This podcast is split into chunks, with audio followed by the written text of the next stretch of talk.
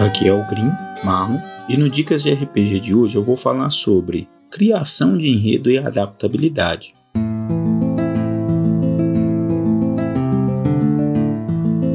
Dicas de RPG é um oferecimento da Bardos Shop, bardosshop.com.br. Acesse e atualize já o seu guarda-roupa.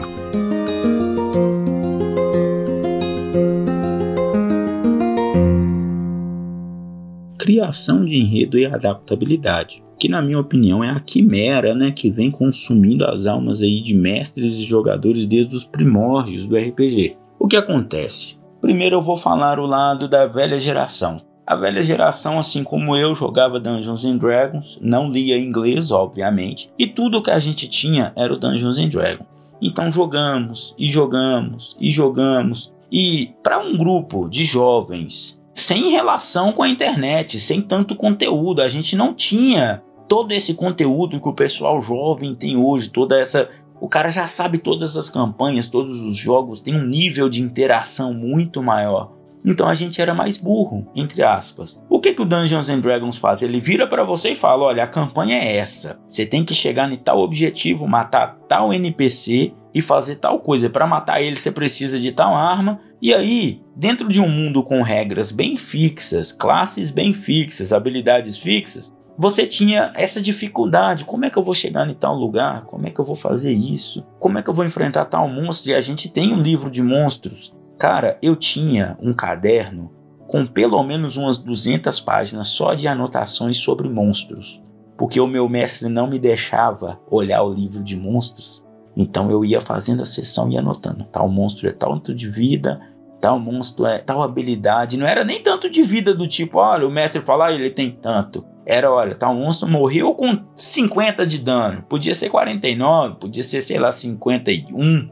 E eu ia anotando com tanto que o monstro morreu, o que, que ele fazia, qual era o atributo. E eu ia anotando e anotando, e assim a gente jogava, cara. Esse é o desafio do Dungeons and Dragons. O que aconteceu foi que a tecnologia evoluiu, novos jogos entraram no mercado e o pessoal de 2000 e alguma coisa pra cá entrou, conheceu Dungeons and Dragons e migrou, cara. Teve Vampiro, teve Tormenta, teve Dungeon World, teve um milhão de RPGs. Aliás, foi aí que eu conheci Dungeon Crawl Classics, que é a minha paixão, meu jogo favorito.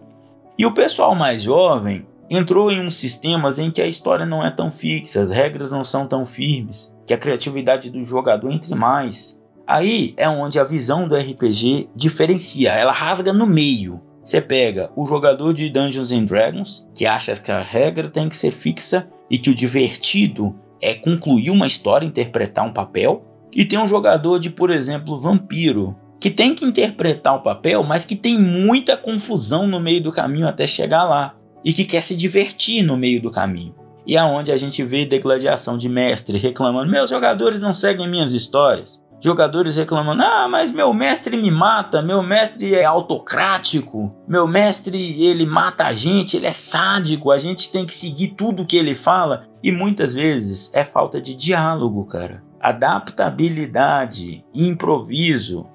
Para quem é mestre, está começando agora, não tire a liberdade dos seus jogadores. Quando você vai começar uma campanha, você tem a obrigação de chegar no grupo, e colocar o background, que é o seguinte: olha, galera, vocês se juntaram, vocês são um grupo novato, vocês acabaram de se sentar em uma taberna no meio da floresta para descanso dos viajantes. Na parede tem um conjunto de missões e vai falar com eles: o que, que vocês querem fazer? Vocês querem resgatar um reino que está pegando fogo? Que está sendo atacado por monstros? Vocês querem entrar numa dungeon e matar os monstros lá dentro e conseguir os tesouros? Vocês querem resolver um caso de assassinato misterioso? Vocês querem impedir um exército, vocês querem ser mercenários, vocês querem ser garimpeiros, vocês querem ser comerciantes, quem sabe? Defender uma caravana de comerciante é um, é um ótimo enredo. E assim, conhecendo seus jogadores, você vai saber: olha, vamos supor, eu estou mestrando. E Dante é um jogador que adora contar histórias, é aquele moleque introvertido, sabe? E que eu sei que ele gosta de contar histórias, ele gosta de ter atenção. Então eu coloco um NPC velho sentado numa mesa, com folhas no cabelo, sabe? E ele olha para eles e fala: Olha, eu permito que vocês passem se vocês me entregarem uma história a qual eu goste. Aponta pro peito do Dante e fala: Me conta uma história. Se você me contar uma história que eu goste, vocês passam. E aí o grupo vai olhar para ele e vai ver o brilho no olho dele, porque ele finalmente teve a chance de ser quem ele é dentro do mundo, dentro do Dungeons and Dragons, dentro do, do, seu sistema. Ele vai contar a história, vai ficar feliz e você vai deixar ele passar. Depois disso aí, cara, você vai colocar um outro NPC que é porradeiro, que vai chegar metendo o pé no peito do porradeiro e o porradeiro vai ter que meter um, um reflexo e bater de volta. Aí o porradeiro brilha. E aí você faz o porradeiro ficar entrelaçado com o grupo e aquela coisa. Aí eles saem e entram num lugar e o lugar tá trancado.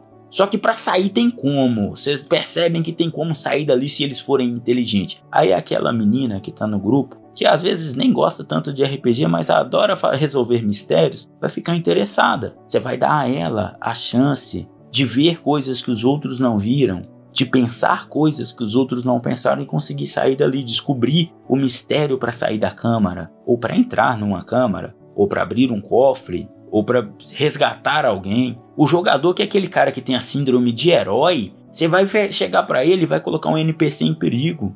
Ele vai lá, vai salvar um NPC, vai ser, o NPC vai ser grato, ele vai ficar feliz. O cara que é caótico, você vai dar a chance de encontrar personagens caóticos para que ele enfrente, para que ele faça suas maquinações, para que ele traia alguém, para que ele seja ele mesmo dentro do mundo. Você não precisa de, de, fixar um ponto tipo, olha, vocês têm que seguir lá e matar o personagem voltar para trás. Se o objetivo é matar um tirano, o que, que você vai fazer, cara? Apela para empatia, pessoas com fome. Coloca, cara, uma mãe e uma filha que estão trabalhando ali e oferecem para você comidas, mesmo sem ter comida para elas mesmas.